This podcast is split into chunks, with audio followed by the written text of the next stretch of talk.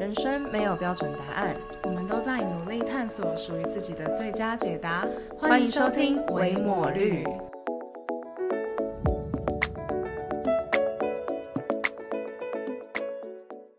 大家好，我是肉肉，现在是个研毕生。大家好，我是伟伟，现在是个社会新鲜人。我们是维抹绿，自封为探索型 podcaster。OK，我们这一集要来聊感性与理性，因为我们两个其实自己在日常生活中很常聊这个议题，对，们两个是一个复杂的人类，我们两个应该都属于就是搞不太清楚自己属于哪一边，但有些时候又很急的另一边的那种。对对，嗯。而且我觉得，不知道大家听了三季以来，对我们的人设人设，对我其实蛮好奇，大家对我们人设的看法怎么样？我们到时候发这集之前就来问个开个问答箱，好。就你觉得我们两个是怎么属于什么样的人？对对对。所以今天就是，呃，我我们想要来聊感性理性，是因为我们觉得本来就没有绝对感性跟绝对理性。那在这一两个两界之中，就是它。其实可以聊蛮多东西的啦。那我们一开始我们就先来定义感性跟理性好了。嗯。那这个定义也参照维基百科，维基百科就什么神秘宝典 字典。对。那感性跟理性呢，都是属于意识范畴。那理性的部分，其实就是在讲说人类你会在审慎的思考各项证据之后，用推理的方式推导出一个合理的结论。就是 point 就是思考，理性是一个经过思考过程，然后是相对。详细的思考过程带出的东西，那它是一个具有参照性的意识。所谓参照性的意识，就是说你这得出来，你一个理性的思考过程是有其他证据的，是有其他可能事实经验已经发生的东西，然后你去参照那些得出一。的结论，嗯嗯，是它有点根据的，对，是一个理性的思考过程。那它在比较被常运用，最一开始运用应该就是在新古典经济学中，就是大家很知道的亚当斯密，对，在讲的无限理性这样。哦。那感性的部分呢？它就是属于人类经由感官对于某种事物直接产生感觉与情绪的一种能力。所以感性就是你会听到没有思考的部分，它就是属于你的感觉，你用感官感受到的情绪跟感觉。对，那它就是非参照性的意识。非参照性，也就是说，你的意识是在虚无中，就是并没有经过那些什么证据啊，然后已经发生的事实经验，而是你自己在虚无中用你自己的方式延展的、自然的、没有规则的去感受事物的一种能力。嗯，对，那它就比较会被运用在哲学的里面，那也是道德哲学的人性基础之一。OK，希望我有把它尽量讲的白话，有吗？还。可以吗？还行还行。好，那就好。对，所以，我们今天要来探讨的感性与理性定义就是这样。对，那接下来呢，就是我们先来分享一下我们对自己的剖析。嗯，对，你觉得你是一个在感性理智上，你会怎么描述自己？我以前觉得自己是一个超级理性的人，嗯，然后后来发现自己其实。骨子里面感性到爆炸，就是所以所以到底我我自己觉得我卡在两边啦，就是应该说，就像前面有提到，就是听了这么多季来，很好奇大家对我们的观察是什么嘛？然后我自己对自己的一个在自我认识上面，有时候也有一个呃，就长期处在一个很混沌的状态，因为某些时候觉得自己很感性，有些时候觉得自己很理性，就我觉得我是一个蛮蛮处在中间的那种感。的感觉，就好像我一整个人就是这样，性别气质也是，就觉得自己也偏蛮男生也蛮女生的这样。对，所以在理性感性上的分类的话，我发现，我觉得触碰到可能人或是关系，我蛮理感性的。嗯，对。但是在知识的学习上就蛮理性，或者道理的讲述上面蛮理性的。嗯，我自己觉得我是个这样子的人，懂对吧？对吧？是是是，对，但我比较好奇，你要怎么感性的学习？哎，好像没办法，但会不会有人就是因为他很感性的学习，所以他学习不来啊？好像是哦，对啊，就是他照着感觉去去读书，对对对，所以他就读的不太上手，这样。也是。对。我的话，我呃，我刚好历程是跟你相反，我以前觉得自己是一个无比感性的人，对，那。以前就是真的跟文组理组很 match，就是以前我念文组的时候，我也觉得自己就是一个很感性的人。但我后来发现，其实我一个我是一个蛮理性的人，就是这是以前没呃对自己的不认识，就是后来我才发现，其实我在很多思考上，我其实是属于我会客观分析一件事，然后我会就是我超爱逻辑思考的，嗯，然后大学之后，我还是没有觉得自己是特别理性的人，是我反而是近几年。然后我一直都觉得我在中间呢，然后我的那个字字界上面就是那种什么履历的字界，我都会写是一个，我都会写说我是一个理性与感性兼具的人。但近几年我觉得很特别，是我身边的朋友都觉得我是一个理性的人，嗯，还蛮奇妙的。嗯，我倒是身边的朋友觉得我很感性，对吧？对，就是我，我们两个好好笑。跟别人说我很理性的时候，说哪有里面就感性到爆炸？对对对，对啊。然后我朋友就会觉得，哎，你真的是个理，我我根本没跟他讲什么，他就觉得你真的是个很理性。的人，嗯，对。那你你自己觉得你现在会被你身边的朋友归咎于偏感性的原因是什么？偏感性的原因，我我觉得跟生命历程有关系吧。就是我之前走过一段时期，然后那个时候算是一个重新自我认识的过程。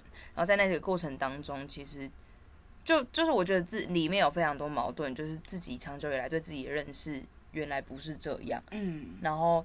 就变得有一种哇，我的世界崩塌的感觉。就我我一直以来相信的一些事情，好像不是这样。嗯，然后你得重新找到，就是面对世界的一种处事原则。嗯，对。然后，所以在那段崩塌时期的时候，我就就只剩下感性，因为我那时候所相信的理性是不能够支持我现在面对世界的，所以我就只剩下感性这样。然后那时候就很容易哭，然后感情很丰富。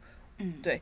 所以可能是那个时期之后，我现在身边朋友开始会说我很感性，但呃，我觉得那个时期是帮助我去发现自己真正的一面吧。哦，对，因为我我我觉得以前有点像是理性理性霸权主义，就是对，我就觉得感性没有存在的必要，所以我就一直压抑自己的感性，我我不让里面感性的自己起来。嗯，所以那个就有点像是感性的反扑。你你这跟我们在讲文组理组很像，就以前觉得文组是个屁。对对对对对，我完全就这样。理至上。对，就我在理组至上的时候，同时也觉得就是感性不重要这样。对，然后所以在那个感性反扑的时期的时候，才把自己里面很多感性的一面展现出来。然后接下来就现，然后现在这个阶段就是完全接纳自己感性的部分，让它自然的发展。嗯，然后也因此才发现，其实我感性名就超大的。嗯，对啊？我们在讲理性跟感性的时候，我们很容易把理性归于到就是你说知识、学习类、实作类的东西，然后感性可能就归于到自己的感觉层面。但是其实，在同一件事情上，他们两个呃不可或缺。对，然后或者说就是，例如说在感觉上面，有些人他是很理性的去感觉。嗯，所以我蛮好奇说，呃，在你生活当中，你感受事物的这一块。我说感受事物不是你自己情绪哦，就是在你生活中你感受事物的这一块，你觉得现在也是偏感性的吗？我好像还是偏向理性那一种，哎，哦，是吗？我是这样的人吗？有有没有突然觉得对自己的疑惑增加了？对啊，对，我没有去想过我在产生感觉的时候是哪一个类型。嗯，对，对自己的剖析，就是我觉得我们在讲理性的感性的时候，就像我刚刚说的，是很容易落入到你。好像觉得，哎，你是一个很丰情感丰沛的人，就是一个感性的人。其实有时候未必，就是情感丰沛不代表这个人不理性。嗯，对，他有可能是经过了他看到了什么一些事实陈述，然后或者经过思考之后，他还是有这些情感在，他是有可能的。对，所以我觉得蛮好玩的，搞不好大家可以去就是多想一下，然后从现在开始观察自己到底是在面对不同的事物的时候，哎，你是倾向感性还是理性的人？嗯，那你嘞？我好像还是感性，呃，理性啊，就跟我蛮像，对，先先分析状况之后才会产生一些感觉。对，但我以前真的是比较感性的人，就我以前看电影超爱哭的。嗯，我看电影很爱哭哦。对，但我现在好像其实还是还蛮容易哭的，嗯，就我的哭点还是偏低耶。嗯，但不知道为什么，就是你知道，每个人心中最软的那一块，真的。对，那你你觉得就是这种人格特质中的理性跟感性是会转变的吗？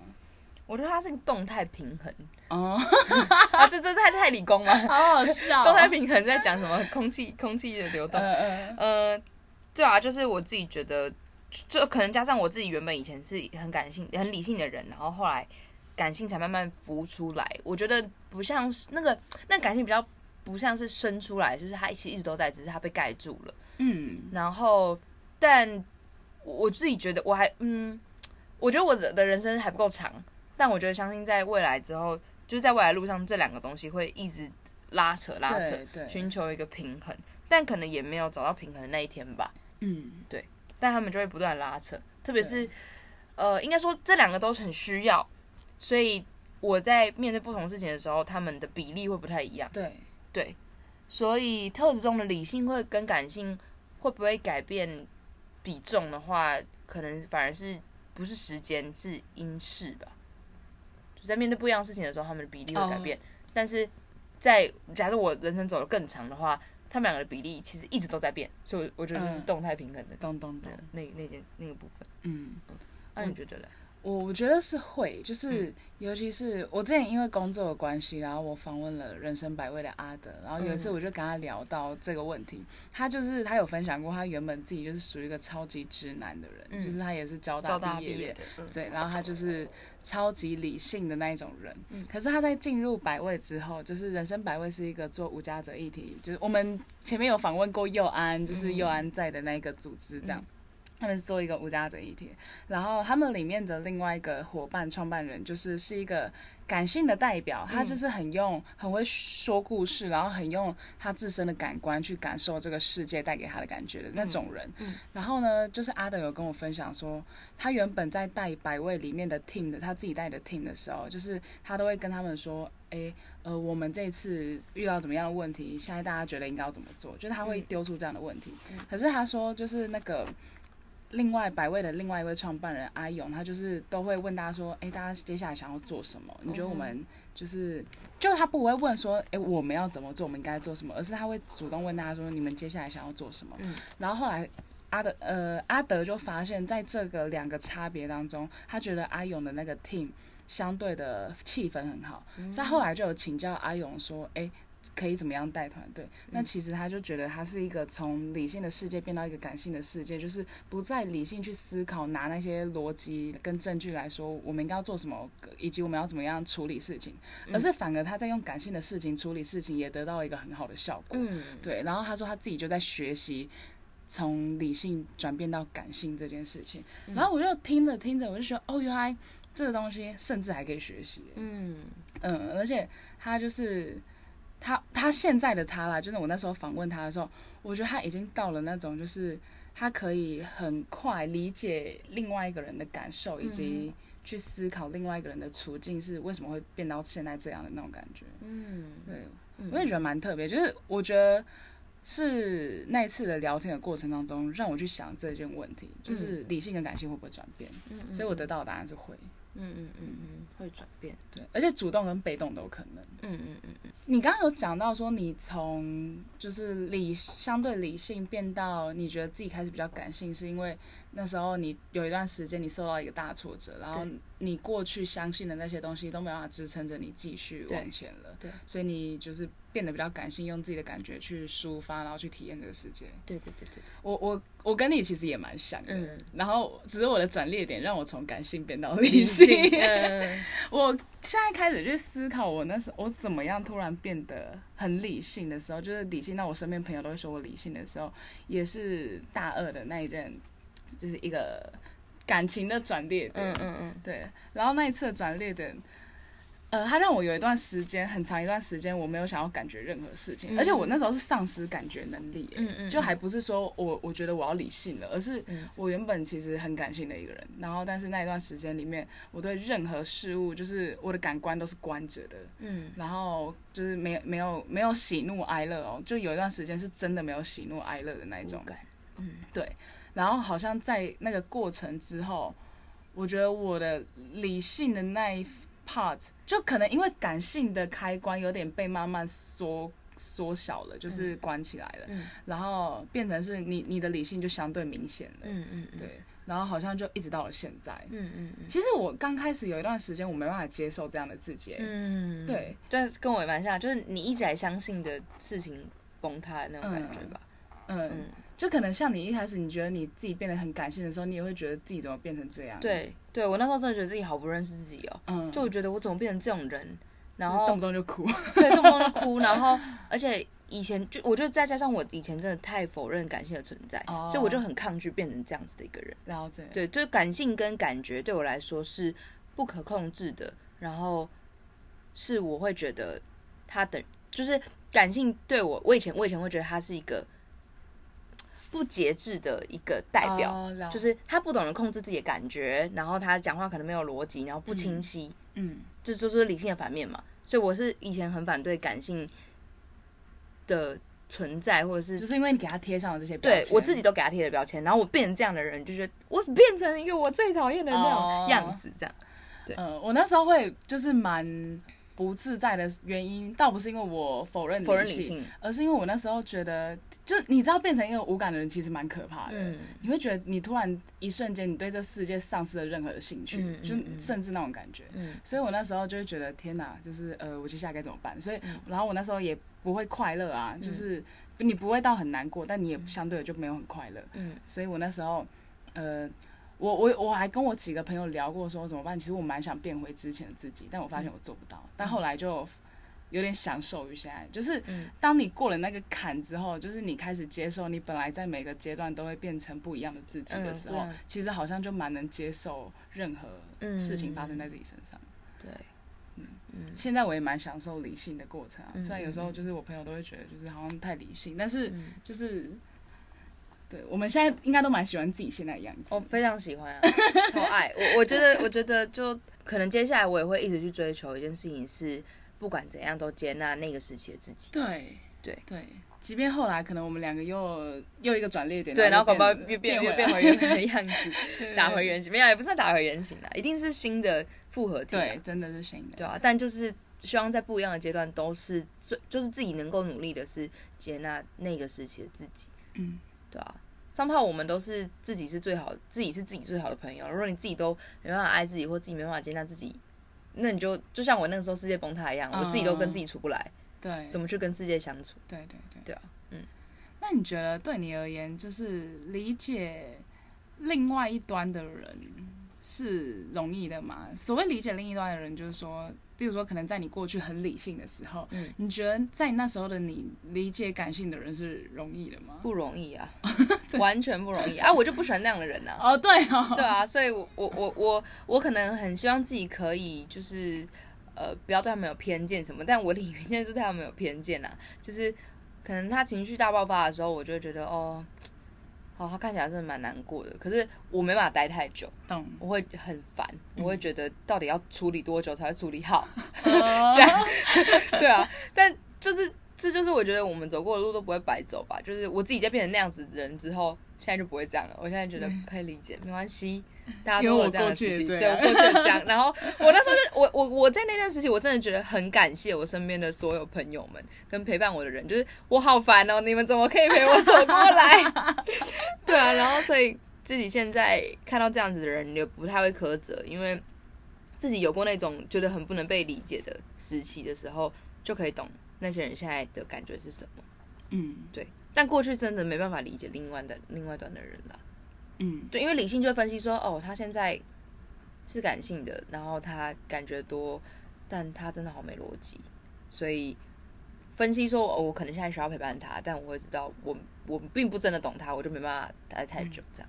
对，就像感性的人也会觉得说，他没办法理解理性的人，是觉得你为什么没有一点同理心，或者你为什么没有一点就是怜悯的感觉？对。对，然后好像你都一直在拿证据证对，然后来辩证我，但是你是人呢，嗯，类似这种感觉，就感性的人通常在想理性的人时候会是这样去思考，嗯，对。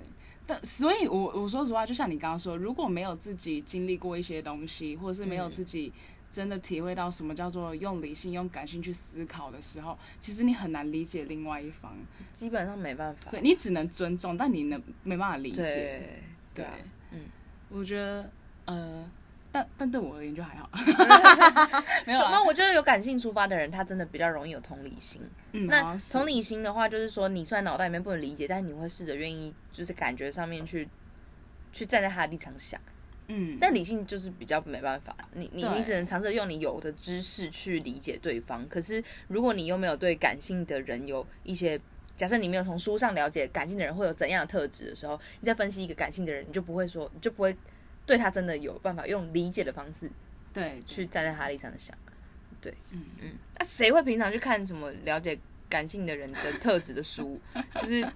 对啊，也是。这但但如果交了男女友，可能就可以看一下这种东西啊。就这对啊，蛮蛮有蛮适合的。对，但是我自己其实还是有，就是我我觉得啊，因为可能就像你刚刚说，从一个我是有一个感性出发的人来说，我自己觉得我在理解另外一端的人事情上是。有做下一些功课的，嗯，然后我觉得也可以分享给大家。就假设如果你有另外一半，或是你在一个 team 里面，你真的不知道该如何理解那些跟你不一样的人的时候，你可以尝试着问问题。第一个是我觉得蛮重要的是问问题，嗯。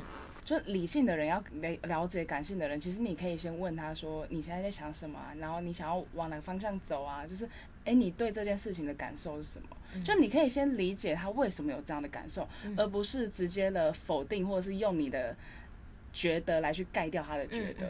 对。然后我觉得感性的人之于理性的人也是一样，就是感性的人要理解。理性的人的时候，其实你可以问问题，问他说为什么他得出了这样的结论，然后他可能就会跟你说了长篇大论。那至少你知道他现在怎么样从呃起点走到终点的，就是你知道他这个思路逻辑，即便你可能没办法理解他，但是至少你参与了他这个过程。对，所以我觉得第一个问问题是蛮重要的。第二个我觉得其实是观察。呃，观察别人也观察自己，嗯，就是因为我们其实一直在说，你不会只有绝对的理性跟绝对感性，其实你会在很多时候中，你会发现你自己这时候是用感性在面对这个世界，或者是理性这样。对，所以我觉得其实你可以观察自己在每个处理问题啊，或是面对事情的状况下，当下的你有什么感觉，然后你把那个感觉记住下来。对对对，我觉得它会有帮助于你，不只是认识自己，然后你也会因为认识自己而可以认识他人。嗯嗯嗯，对对，就是我觉得这是一个蛮好的练习，像是我们两个都是一个很喜欢记录自己的人，对。对，所以我觉得这真的是其实有帮助我们，帮助啊，对，到现在为止，为什么对自己的剖析会越来越不一样，以及为什么我们可以开始理解了那些不一样的人，就是因为我对自己的认识多了，嗯嗯，其实很多时候啊，别人的人生经验跟他做出来的反应，其实跟你是一样的，只是事情不一样，形态不一样，但是。从那个他的感受到他的出发点，他做出来的行为，其实他他的那些过程，有时候是我们自己也经历过的。嗯嗯嗯嗯嗯。好，再来就是最后，其实我们今天想要聊聊说，不知道大家有没有感觉，这个社会其实相对的推崇理性。嗯，就像你前面。对啊，就像我以前读自然组的时候一样。对，就是跟理组就文组都会被占，好像。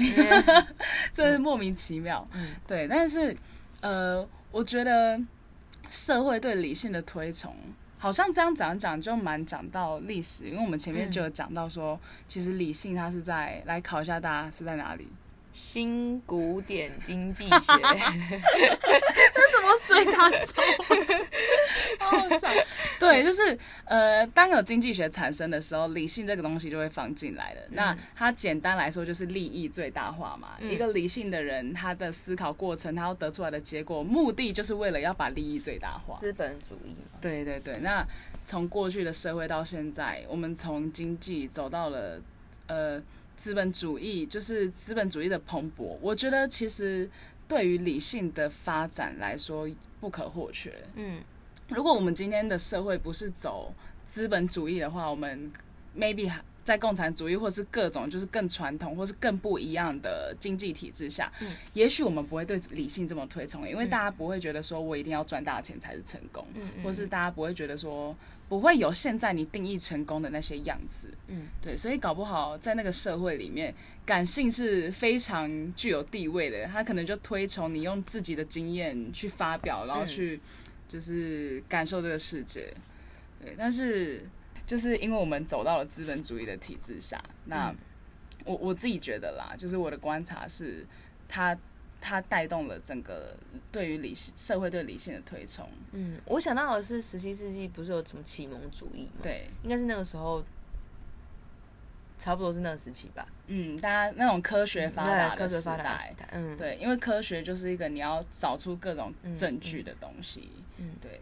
然后后来就是大家会在历史当中看到人文精神、人文主义跟那个启蒙，那个叫什么理呃理性主义吗？还是什么鬼的？嗯，就是人人文精神、人文主义跟科学这两者一直在就不断的对对立，然后一直在交叠，就是科学主义。呃，启蒙时代完就会有一段什么人文主义的反扑，然后人文主义完后面又会开始就被科学盖掉，嗯。就是搞不好我们现在未来的某个时段里面，我们又被人文主义。其实我觉得现在其实有一点这种感觉，嗯嗯嗯，就是不知道大家有没有感受到，其实现在的社会开始有一些人文主义的东西在进来，嗯嗯嗯，对，我觉得这是好的现象啦，就是一个一个时代里面不应该只有某一种东西是至上的，对。对，嗯嗯嗯，但是至少我们，我觉得我们目前看到的社会其实都是两个在交替，但我还没有看到一个社会是两个共融。对，我觉得这其实好像是可以思考跟努力的方向。嗯嗯嗯，但蛮不容易的，因为我觉得从理性的角度切入，跟从感性的角度切入，同一件事情，各方都有利。对。其实有点像什么公说公有理，婆说婆有理，然后你也不能说谁对谁错，但是大家只是切入角度不一样。对，所以其实，在现在很多议题的讨论上面，无法达成共识也是这样吧？就是其实你你不能说对方是错的，只是只是切入角度不一样。嗯，我我觉得这这也是我自己不断在学习的事情，就是去去看见跟我不一样的另一方，他其实有，就是他看他跟我不一样，并不是他不好，而是我缺乏他没有的那个部分。嗯，那如果你知道我我需要你没有了那个部分的话，可能就会比较愿意放低身段，而不会有一种你要听我的的这种态度吧。嗯嗯嗯，对。嗯，我现在也想到一个点是，其实跟我们我们在讲文组理组的时候，其实有一个很常被拿出来泡的东西，就是大家都说文组误国。但事实上，其实还蛮多执政掌权者，他们是文组出身的。嗯嗯。那你要说他真的误国吗？我觉得就是因为他们多了一个对世界的认识，嗯，就是才有很多元的政策在我们当中。嗯。那我觉得感性跟理性也是这样，就是呃，你你一个人绝对不是只有理性，因为只有理性，你只能做出后面。你解决问题那一块，对对对，但是感性是有助于你发现问认对发现问题跟认识这个世界。嗯嗯。然后，嗯，没有然后就 that's it。对，嗯，总结来说的话，我觉得应该就是一个部分是大家对自己的认识可以更多去探索。对，身为探索型 podcaster 的呼吁，对啊，就认识更多认识自己，因为你够认识自己的时候，你你有助于你认识别人，这样。然后第二个部分就是觉得可以放下理性至上或感性至上的一个世界观。我不知道，我不知道在听 podcast 的你有没有啦。但如果有的话，可以试着去尊重跟尊容另外一边。嗯，就是你不只是尊重对方跟你不一样，更是可以提抬高他在你心中的那个地位，甚至比你自己所站的那个立场还高。对，对啊？就认识另外一种优点。对对对，嗯，好的，那谢谢你你今天的收听，欢迎你到 Apple Podcast 跟我们分享你的探索历程，或是给我们的建议，陪伴我们一起成长，也欢迎追踪维摩绿的 IG 九四 I R O 九四 I R O U，拜拜。拜拜。